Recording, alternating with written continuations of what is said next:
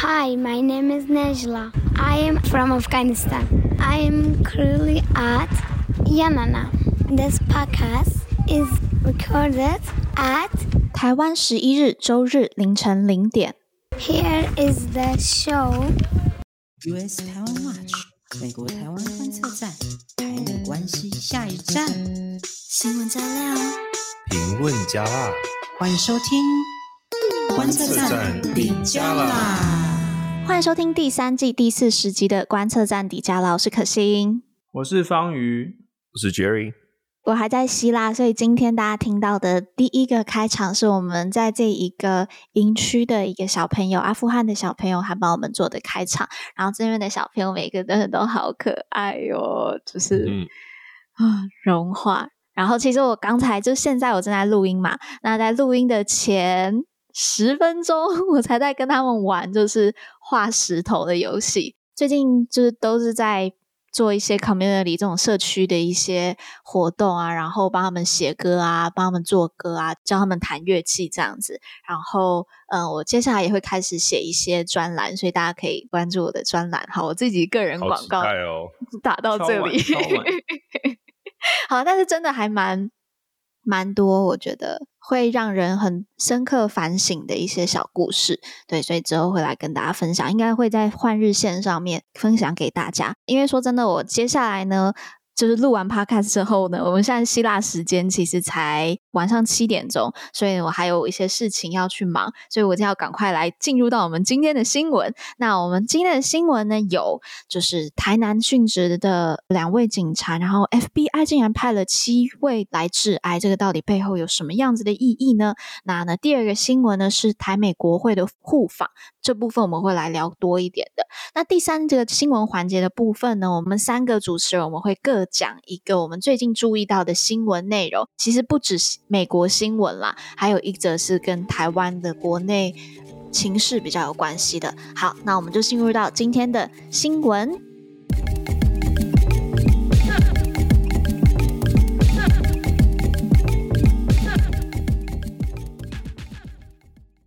第一则新闻的部分，我相信大家都知道，就是前阵子台南有两位警察他们殉职嘛，那就是最近举办了这个公祭。那很有趣的事情是在公祭的时候呢，除了有就是蔡英文总统到场致哀之后，大家也有看到，诶美国派出了就是 FBI，就他们单位里面的人来参加这个公祭，然后还包括国土安全局的，还有缉毒署的，然后总共有七个人是美国这边的，就是情治单位的人。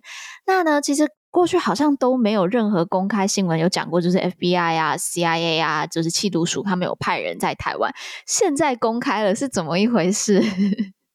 这个是一个很神奇的新闻，就是说从来没有人可以预想到说，啊竟然会。在这样的一个新闻上看到说有七个哈，就是 FBI 的人这样子，那嗯没有错，的确先前没有任何公开的新闻有讲说这样子。那其实我们也只是在去年才刚第一次哈，就是由我们的这个蔡英文总统他亲自的证实说，哎有美军的人员现役的人员在台湾帮忙做训练。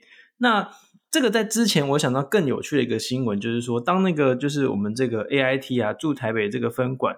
它正要盖好的时候嘛，大概在二零一七年、一八年那个时候，就有很多很多人在讨论说，哎、嗯，到时候美国会不会派这个海军陆战队的人来呢？然后每个人在那边众说纷纭。我本人呢，就是那个时候我在这个华府参加了一场座谈会，嗯、然后呢，这个杨苏弟哈，他是哎，杨苏弟应该是之前的 AIT 的这个处长，对不对？处长，嗯，对，他曾经当过处长，他现在退休了，退休大使，他就。亲自的在座谈会上面说：“哦，会啊，美国当然会派啊。”然后就成为了这个头条新闻。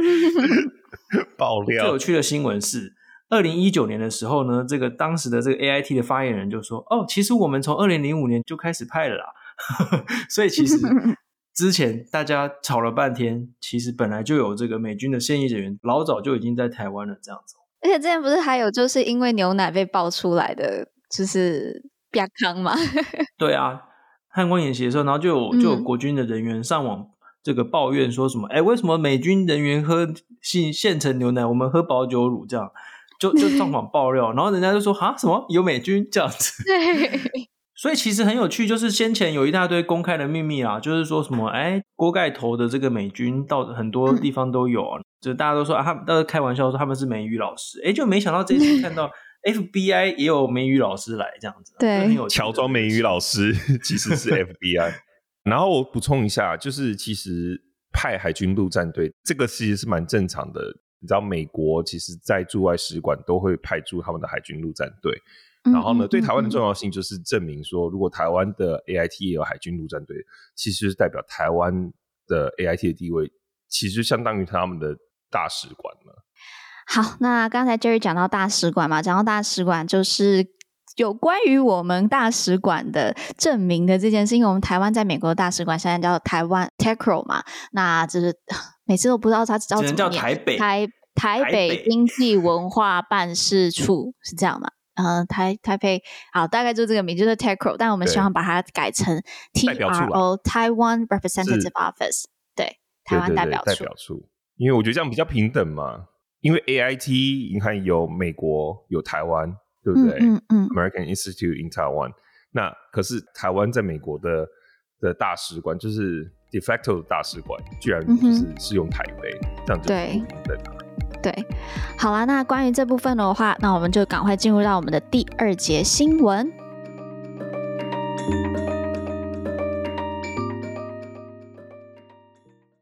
好。第二则新闻的部分，就像刚刚我们提到，我们会来讨论一下为什么会要讲这个台湾大使馆的证明呢？是因为只是写在我们这个台湾政策法里面。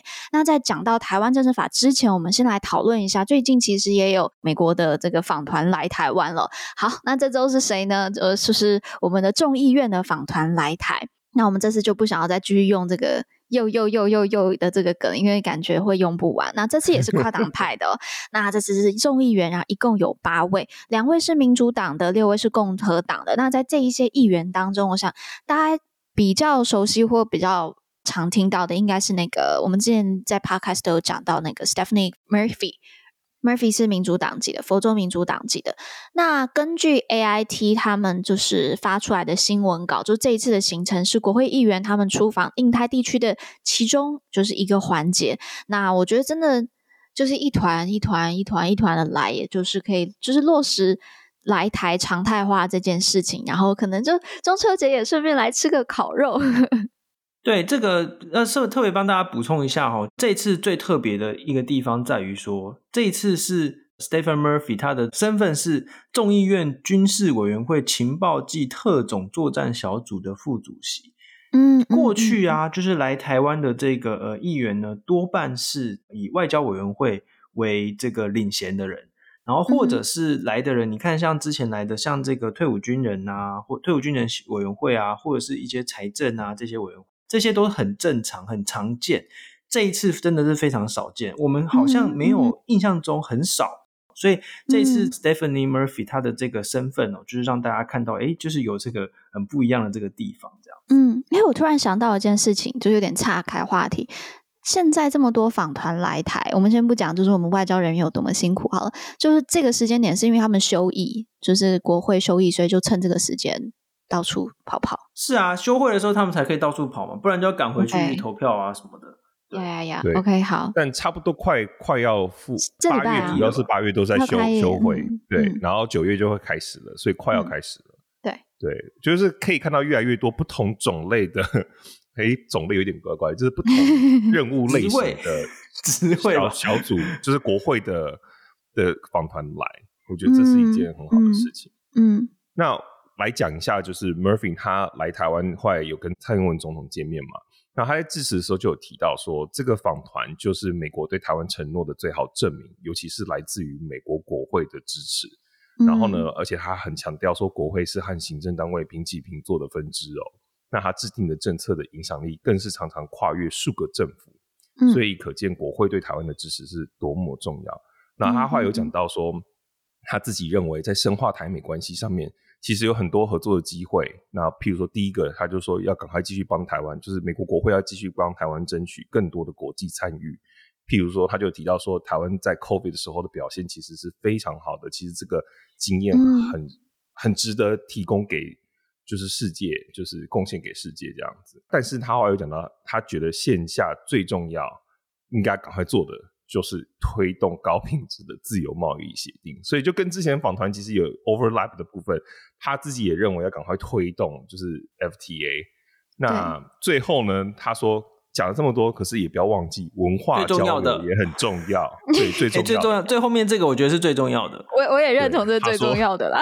他说：“我非常希望在 Orlando 看到鼎泰丰。”我完全完全完全完全认同这个是绝对是德政。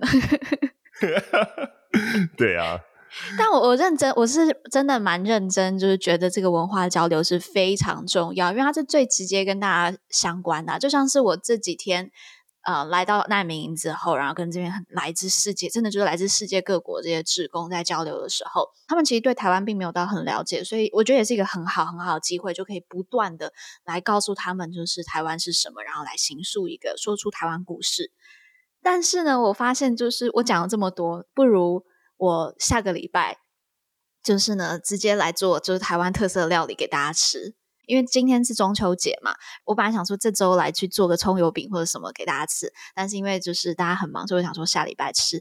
然后呢，就大家一听到就是有吃的东西，大家都超级开心，然后更多想要了解台湾，我就真的觉得 鼎泰丰去了之后，美食外交太强了，美食外交真的很有用，到底谁不爱吃呢？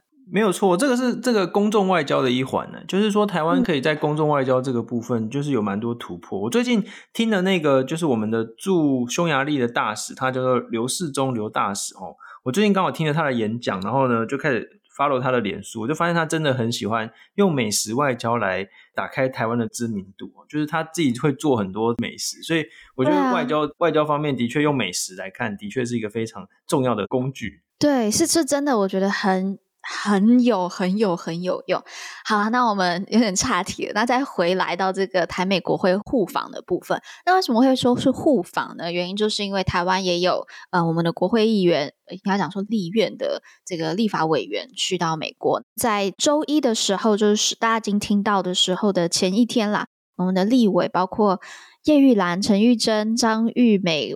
翁崇军、何志伟等等的，就是立委呢，他们会一起到国会山庄，然后去做一个访问。那这次的参访是由 TECRO 还有 AIT 一起就是协助安排的。那会去拜会这个国会，还有一些行政部门。但确切的到底是哪些行政部门？目前我们看到在新闻上面还没还没有看到更 detail 的一些消息。对，那我觉得就是更多的访问跟交流绝对是多多益善的，两边互相的交流绝对都是很好的。好。那我们就来讨论一下台湾政策法案，因为我们现在也讨论到整个国会的台美国会的一些呃合作或是一些进展的新闻嘛。那呢，为什么我们这次要来聊台湾政策法呢？我们之前对是重头戏，就是真的是最近的重头戏。我还记得我们在前几周我们在 Podcast 提到台湾政策法的时候，我们说到参议院他们把这一个法案的审理。审议延后了，那呢，下礼拜呢，国会就要开议了，所以呢，在下礼拜台湾政策法就要来重新审理了。那当时呢，为什么会被延后审议呢？根据彭博社，就是除了呃，有可能有一些更重要的法案就是插队进来以外呢，也有听说他们有透露是白宫正在游说，希望这个台湾政策法踩刹车。那呢，这个礼拜呢，我们又看到彭博，就他们又在发了一篇的报道。那这个报道，他就访问了这个国安顾问那个 Sullivan。那 Jake Sullivan 呢，他就提到，就是说对于台湾政策法的一些他们的想法。那我看到了台湾 不少的新闻在转载这一个彭博的新闻的时候，我觉得有点断章取义，又有点用。就是新闻标题吓人，就是说什么，就是一直强调说苏立文对台湾政策法非常非常的担忧啊那类的话啊、但是我重述一下，就是苏立文他在这个彭博的访谈里面是怎么说的。他说：“我今天晚一点呢，会去国会山庄和国会议员碰面，讨论这一个法案。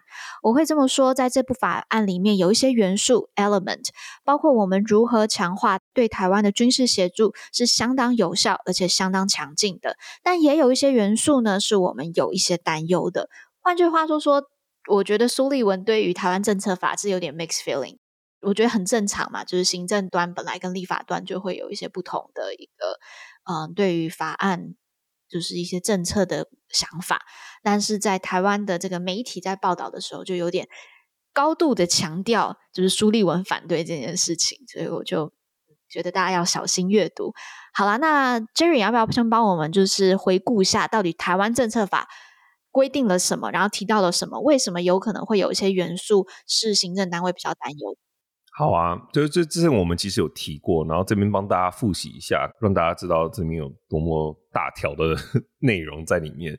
譬如说，第一个他就有讲到说，在未来四年要在安全协助方面要提供四十五亿美元来强化台湾的防御能力，这是天文数字这样子。嗯，对台湾来说，第二个更更重要，就是将台湾列为主要非北大西洋公约的组织盟友，就是 Major Non NATO ally 的地位，嗯嗯嗯，这个定位呢，其实未必包含就是一定会跟美国之间有什么协防条约，但是呢，还是会相当程度上赋予当事国各种军事和财务上的便利。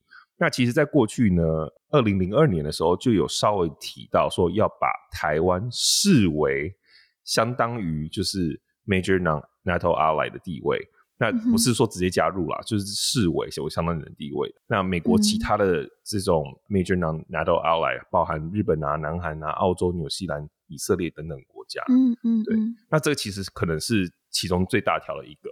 对。那呢，条文里面也有提到一些就是跟中国相关的，譬如说，美国总统应该对中国国家主席等官员实施制裁，以因应在台内部与其他对台敌对行动显著加剧的情况。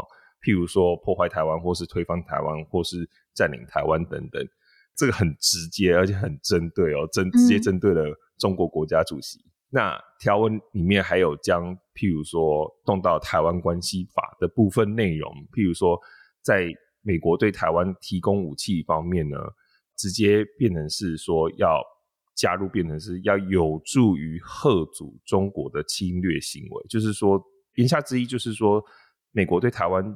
军售的标准应该改成，就是要能够有助于遏阻中国的侵略行为。原本是六项保证原本没有明讲，对，OK，没有明讲，嗯，对，嗯、所以就是 变得更清晰，就从之前的战略模糊又变得更清晰了一点，嗯嗯嗯。而且这个贺主的行为，这个可能方宇大家可以讲更多关于军售的方面，这个其实有蛮实质的意义。然后呢，这个呢也是大家最期待的，就是下一个是驻美台北经济文化代表处，哦、就刚刚讲到的，嗯、对，我们在美国相当于实质上的大使馆，嗯、应该更名为台湾代表处，叫做 TRO Taiwan Representative Office，就是非常简单、非常好懂，就是台湾代表处嘛。嗯嗯、另外一个跟这个相关，就是说，那 AIT 以后的处长，其实就是实质上面的大使。以后也应该要经由正常程序，就是美国任命其他国家大使的正常程序，就是要由参议院同意，这就是另外一个条文这样子。嗯，然后呢，嗯、还有包括支持台湾参与国际啊，然后贸易这样子。嗯、那我自己听到的内部消息，就是下礼拜好像就是九月十四号，他们会进行审议跟投票在参议院。嗯、然后呢，TRO 这边应该是会过关。就是很有有过很非常高的过关几率，但是大家都知道这个都会在改嘛，然后参议院过完之后还要到众众议院，所以希望到时候众议院也是有同样的想法。不过 TRO 这边的确是蛮多人都有共识了，这个已经讲很久了，对不对？而且因为之前我们呃在名义上面跟 AIT 的对口单位，就是原本叫做北美台湾事务协调会，现在已经变成台湾美国事务会了嘛。嗯，嗯，就是说，对就是我们的那个对等，就是要越来越对等。然后，而且这个台湾美国事务会，它其实已经是虚极化了，就是已经没有，对，很久以前就已经就是摆在那边，对啊。那实际上在来往的都是我们的 TACRO 嘛。那现在只是把 TACRO 再把它更更名正言顺一点，这样变成嗯台湾 Representative Office 这样。所以这其实、嗯、呃，这个共识度其实是蛮高的。不过，我觉得这次这个台湾政策法哦，就是。为什么会这么的受到瞩目？是因为他应该是第一次去动到了台湾关系法。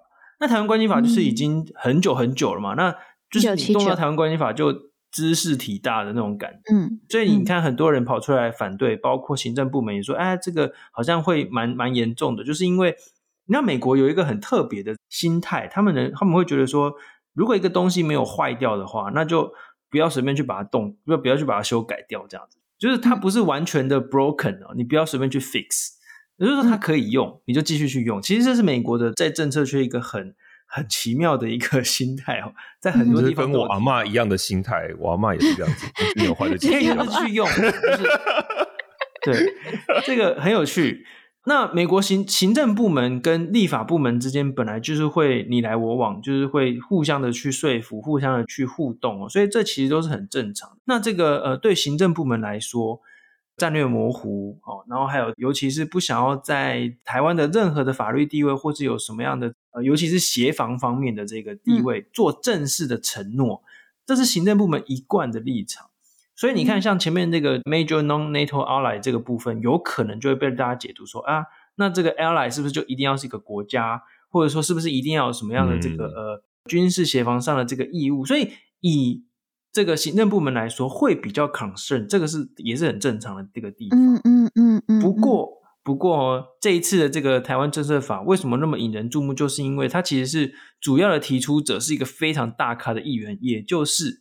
是民主党籍的哦，民主党籍的 Hernandez，对不对？啊，他就是那个外交委员会的这个，诶，现在是主席吧？主席，外委会的主席，嗯、对不对？所以你看，是直接相关的这个外委会，而且又是民主党内很大咖的这个议员，所以呢，我们这次会觉得说，诶，他好像过的几率还蛮蛮大的。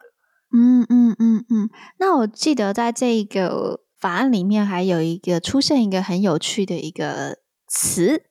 那呢，这个词就叫做整体防卫构想 （Overall Defense Concept）。那最近有一本书，前参谋总长李喜明他出的一本书，叫做《台湾的胜算》。那里面他其实就在讲这个 Overall Defense Concept。那我们之后也会就是来访问李喜明总长关于这个 concept 的的一些讨论。那我想要了解的一下是，这一个词“整体防卫构想”被放到了台湾政策法里面，它。目前看起来像是一个比较是呼吁式的，还没有就是说想要 adopt 这个构想。但是我在想的是，为什么这个构想美国会这么喜欢？那不知道方宇，你觉得你对这个构想你又怎么看？哦，这个这个其实可以讲很久。我们现在预告一下，就是我们之后会做一个更详细的这个、啊、呃这个访问哈跟专题。为什么这这么重要？就是因为现在大家都在讨论说，到底要怎么样。防卫哦，就是在将来假设中共真的出兵台湾的时候，我们到底该怎么防卫？那在台湾呢，我们当然自己要会有一番的这个辩论嘛。那李喜明总长他出了一本书《台湾的胜算》，其实算是非常少见的哦，就是说非常难得的由台湾这方面直接提出一本书来讲解自己的这个看法。哎，其实我们知道，在美国退役将领出书写各种各样防卫政策的讨论，超常见的。可是，在台湾这真的很少见，所以其实我们呃有的时候去参加研讨会啊，或什么，遇到美方的这个政策圈的人，他们就会说啊，你们台湾怎么看？你们台湾怎么看你们的军事防卫？哦，其实李启明总长的这本书就是很重要。那他的概念就是这个所谓的整体防卫构想，现在也就是美国其实比较偏比较了哈，比较偏好的这个台湾的防卫的方式。简单来说，就是说他觉得啊，我们台湾跟中国的军事的实力差距太大了。我们绝对不可能在军力上面跟中国平起平坐，因为他们就是量很大，然后而且现在的这个越越来越先进，这样，所以我们必须要把有限的资源放在最关键的地方。那到底哪一个才是比较关键的地方？大家就会开始辩论。那李喜明总长他认为说，我们应该要防卫，全力的防卫共军登陆。所以说，这个整体防卫构想就是说，我们要用各种各式样方方式把。这个资源把这个军力都放在说，假设我们要被登陆的时候，我们该怎么办？嗯、那相对来说比较被牺牲的地方是哪里呢？就是重武器，尤其是一些飞机哦，这个攻击性的飞机跟这个我们的船，海军跟空军会稍微被牺牲一点。就是说，你可能没有办法再买到更多、更好、更先进的武器，那都很贵嘛。所以我们要把这个资源呢放在这种就是全力的歼灭那个来登陆的这一些敌人。那这个是是好是坏，我们在之后再慢慢的讲，这个可以讲很久。那这个美国为什么喜欢？就是因为在俄乌战争之前，美国就会比比较想要台湾发展这样，因为他们觉得说，第一个啦，就是台湾这个叫对，就是所谓的不对称作战，就是说因为实力差距实在是非常大。这 个中国最近这个发展，最近十十年、二十年的发展太快了。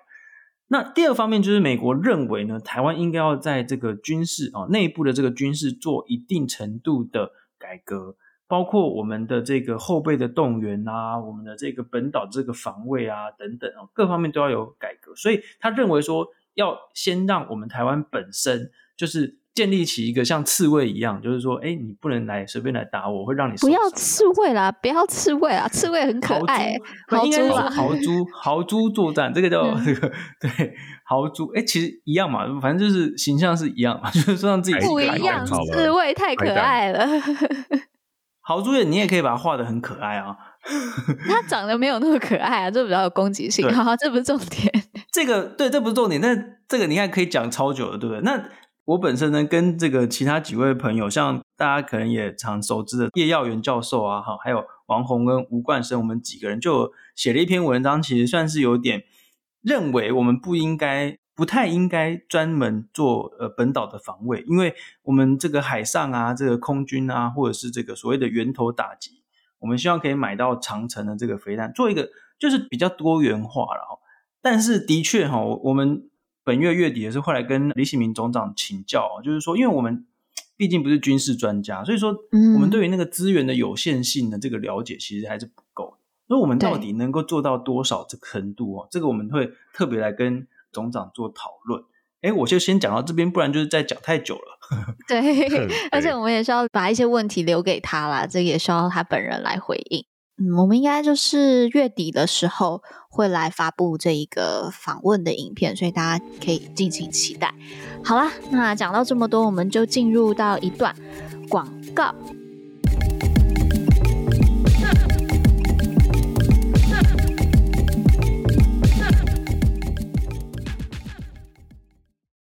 身为台湾人，你知道经济学人曾说我们是全世界最危险的国家吗？面对逐渐升温的战争氛围、两岸冲突，你有彻底了解、做好准备了吗？台湾的胜算一书由前参谋总长李喜明亲自执笔，也是全台湾第一本总长级上将撰写的战略书籍。他以四十九年实务战略经验，规划台湾迫切需要的国家战略，是美中对峙、区域情势紧绷的现在，我们急需要熟读的一本书。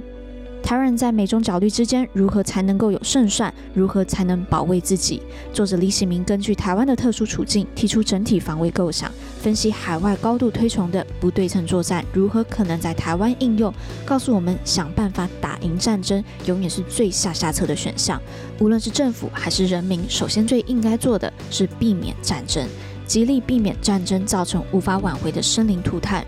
若无法避免，那至少要能吓阻战争，强化自身的防卫能力，让敌人不敢来打你。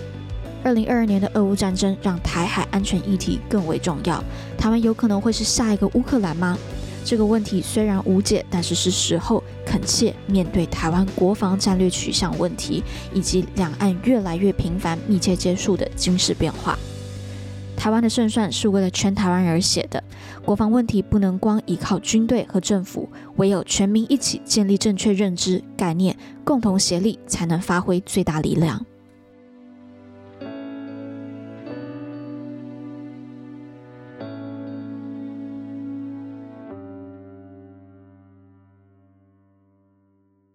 OK，we're back.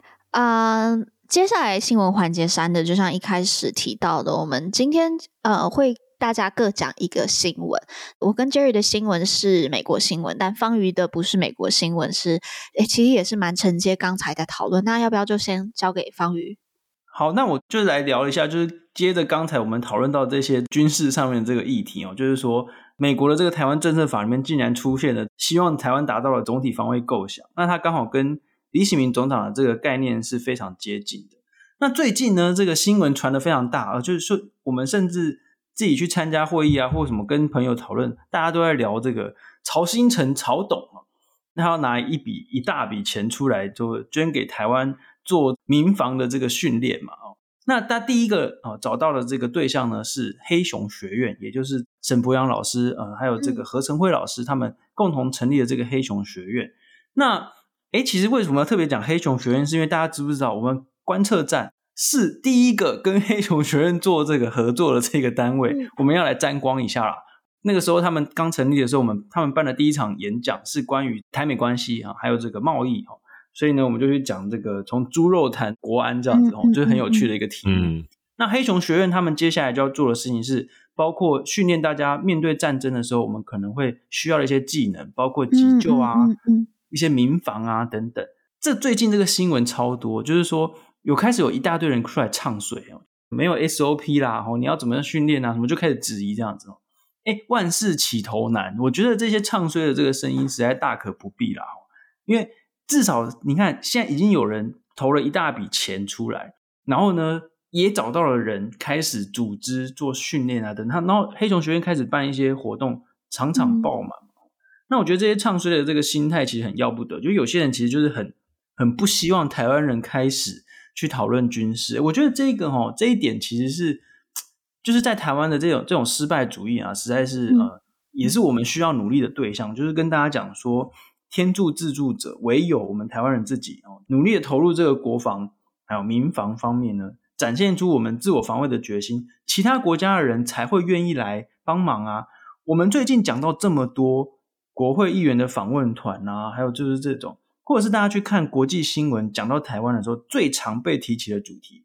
就是在问说，那你台湾到底有没有能力，有没有意愿做自我防卫？如果没有的话，那他们其他国家人也没有必要帮助我们嘛，对不对？嗯、所以你看那些国会议员来，一定都会除了去看台积电之外，他大家都要去看台积电，大家也都会去拜访国防部长，然后呢，去讨论一些台湾的这个防卫的计划。我觉得这都是非常重要。那当然了，就是我们接下来要继续看说，从民间角色发起的这些训练的活动。该怎么样跟政府做更多的这个协调？我觉得其实国防部那边有很多资源啊，比如说我们接下来假设要去练枪啊，去打靶，哎，靶场啊，或者这个武器其实是国防部来做管制嘛。那国防部要怎么样跟民间一起做合作呢？我觉得这是非接下来非常重要的一件事情哦。那也已经有很多军事专家提醒大家说，过去呢，像在乌克兰啊，就他们其实也有做民防，可是协调程度还不够。那我们就是可以从他们的这个经验，我去学习说，那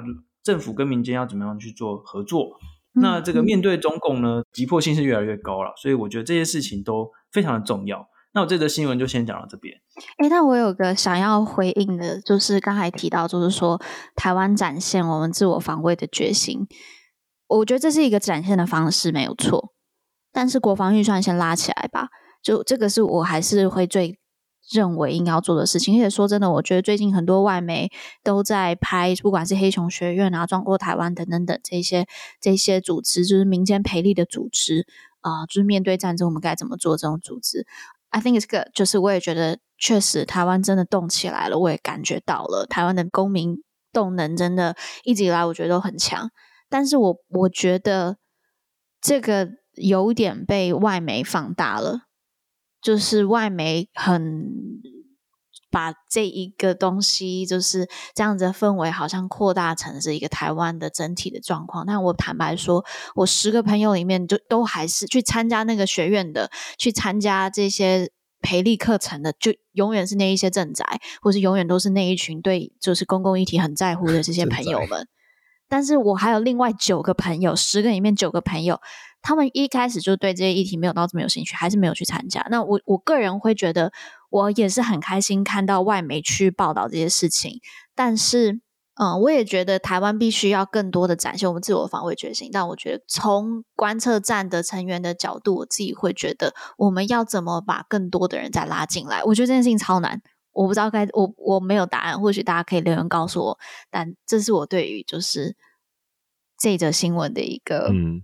想法就是政府还是应该要有更多的动作嘛，就是民间这样子有点起来，但是不要忽略了，就是政府还是要有一个起头带头的嗯的动作。嗯嗯嗯，现在已经有一大笔第一笔的大笔的这个钱投进来了，那那民间当然就开始做，没有错。那之后要怎么样？双方呃不同方面不同单位的这个合作，这真的是很考验啊，很考验各方的这个智慧。那我们真的没有什么时间去做 浪费了，真的是。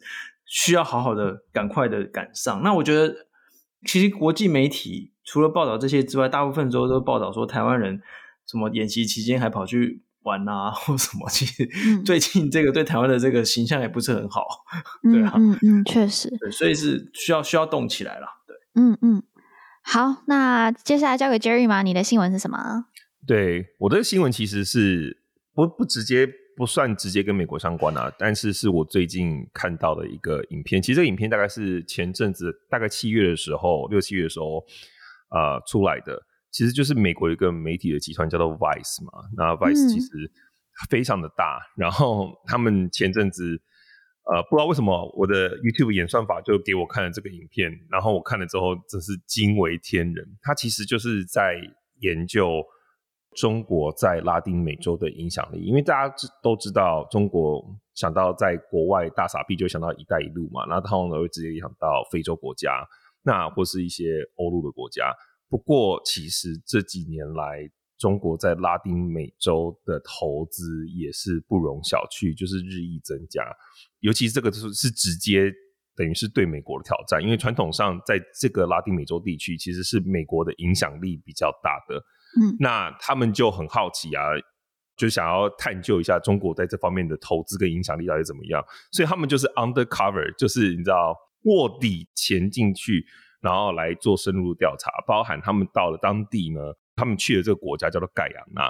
那大家台湾可能会很熟悉，为什么呢？因为之前去年不是有个新闻是台湾在盖亚那成立办事处嘛，就是一个 office，然后名称就有台湾嘛，然后立刻二十四小时之内，当时我们也有报道，然后大家还很开心，就觉得终于外交上迈进了一步。然后呢，二十四小时之后立刻翻盘。就直接说就是没有这件事情，然后呢，当时大家都很质疑，应该是有中国的影响力在后面，但是他们官方出来澄清说这完全没有，没有这件事情。不过在这个影片里面，他们其实有采访到相关人士，然后其实就是间接证明就是钱，因为后来在这个消息宣布之后，中国是施压，然后承诺不知道是三亿多还是多少的美金，就是继续融资，然后呢，嗯嗯、马上。隔天这个新闻就出来了，对，嗯、而且他们在这个影片里面的那个线人提供了这个资讯的时间点是盖亚那官方出来的那个海藻，就可以证实说这个应该是真的。对，anyway，、嗯、他们到当地之后发现，当地因为还是个开发中国家，主要都是林业跟采矿业，然后你就发现几乎这些行业的人都是被中国的大公司给占据。就是会有当地人在那边开采，可是你去看他们的管理阶层或是工头都是中国人，因为他们呃主持人有会一点点中文，就给他们采访这样子，然后后来才发现其实真的非常的腐败，你知道吗？在盖亚那做生意，你一定要跟政府的关系非常好，然后呢，为什么会有这么多钱进来？也跟中国最近在，譬如说，你常常听到很多新闻说。呃，艺人被课税或是被追讨一些税啊，就是这些钱到底从哪里来？其实中国有非常多的手法，从民间捞很多的钱。那、嗯、就是最近你看到一些中国的新闻，其实就是这样子。然后呢，嗯、他们有特殊的管道去洗钱，其实真的就是洗钱。那但是他们就是做的很很很精细这样子，而且是做到就是非常有效率。Anyway，反正就是更多的细节大家可以看影片，但是我觉得最最夸张的是，你知道他们居然就是非常大胆，就是那个记者一个女生，她居然就是就是要深入这个这个阶层，就是这个呃黑金的来源，很危险。对，其实后来就进阶问到说，那这样子我到底要靠谁打通关？就是在这边做生意，嗯嗯嗯、就是你只要跟政府打好关系，你就很容易可以拿到你要的生意。嗯、然后呢，后来就一路追到说。原来是他们的副总统，就是这个多也太高了吧，很高的层级哦。然后后来他们终于还追到一个人，好像就是一个中国商人，姓孙吧，还是什么的，他的英文就是孙。然后他说：“我可以帮你安排跟他见面。”然后我我你知道，我一边看这个影片，我一边尖叫，就是很紧张，因为就是太太太惊悚了。然后后来他们就真的。跟副总统见到面，当然就还是卧底状态。他们就乔装成是投资人，然后呢就到了总副总统官邸，然后跟他见面。好帅哦！然后见面的时候，他当然就是会问说：“哎、欸，那我听说就是你可以帮我帮忙啊什么的，是不是？你可以在政策上面，就是他就是有点呃引导式的提问，就是想要问他说，所以是不是你就是有收款这样子？那当然，副总统、他们就是他很聪明啦。”他就是说，哦，这个相关的细节都是让孙先生，就是让这个 Mr. 孙去来帮忙，我只是从政府的角度来帮助你们。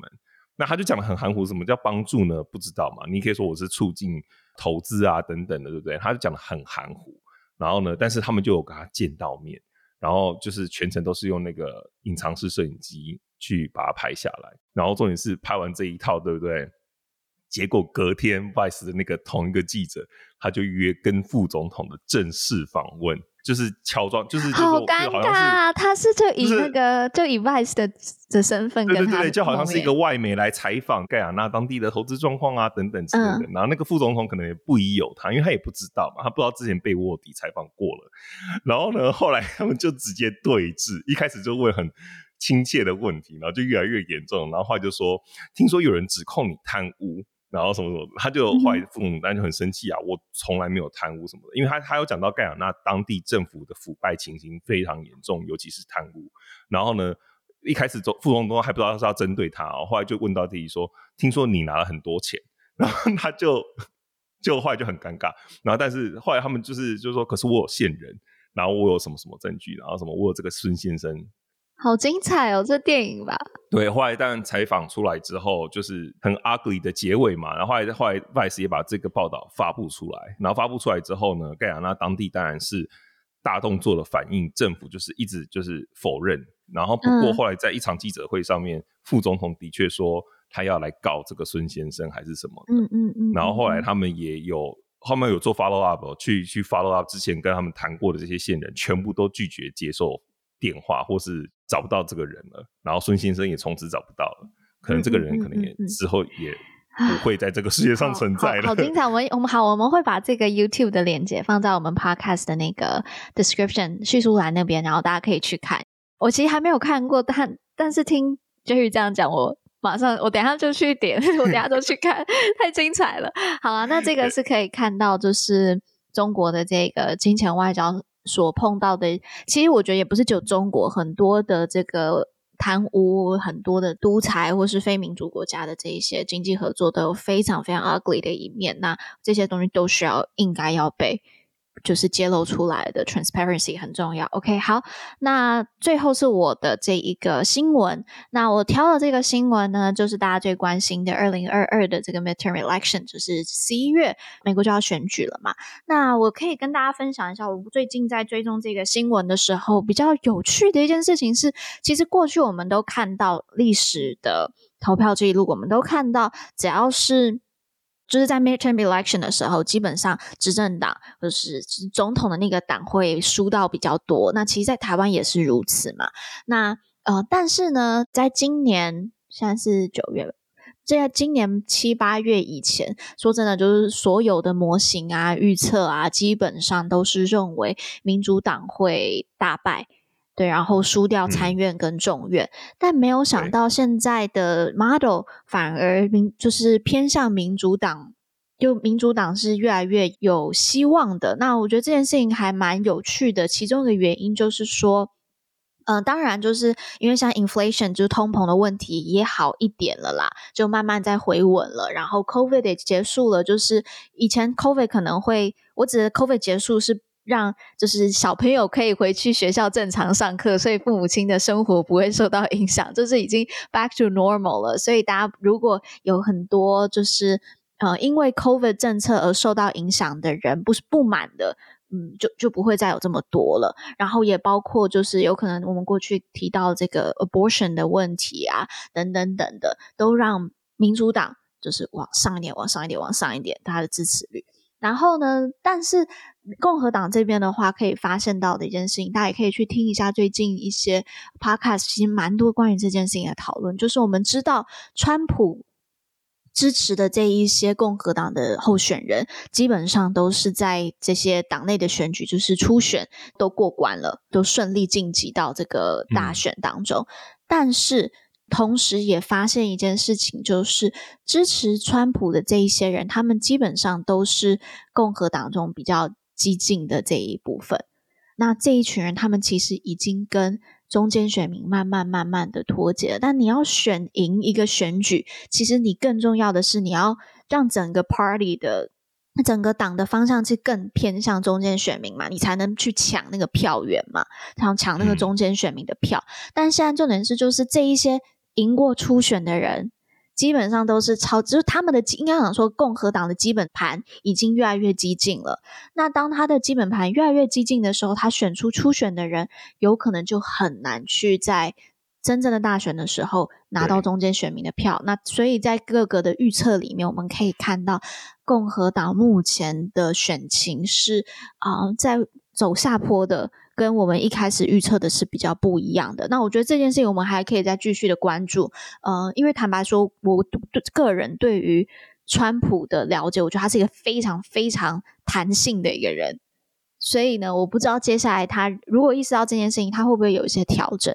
或者怎么样？我觉得不知道。嗯、我觉得这个是我们可以再进一步去讨论，然后再进一步去观察的。然后我们都知道，每一次的大选，十一月大选嘛，总是会有个 October surprise，就是十月惊奇。就是我们这次的十月惊奇是什么？We don't know yet。我们现在是 September，还有一个月的时间，所以、呃、那个之前 Jan Six 的 Committee 说，他们秋季还会再有一场听证会。yeah. OK，大家都不要忘记这件事情。但是我不知道哎，就是 Jan Six 这件事情还能再吵这么？我 I I don't know、呃。我我在猜，他不知道会不会就是持续、嗯。对，这个这个这个很值得关注。他们还会有什么新的爆料？Yeah. 不过刚刚小小补充，可心刚刚讲的确是这样子。如果我们看双院的选情的话，你刚刚讲的情况，其实在参议院是特别明显。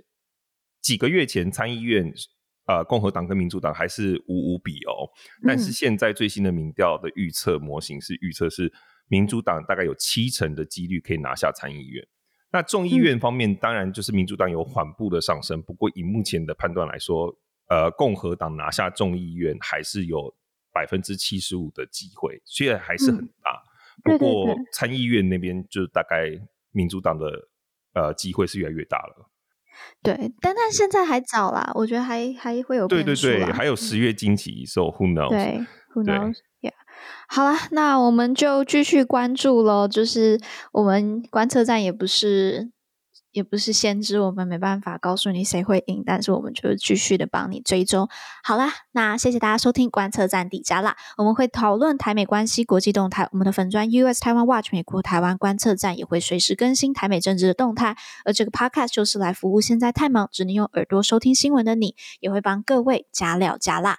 那听到最后也别忘了在你收听的平台 Follow 观测站，帮我们按赞哦。我是可心，我是方宇。我是 Jerry，我们下周见啦，拜拜，拜拜。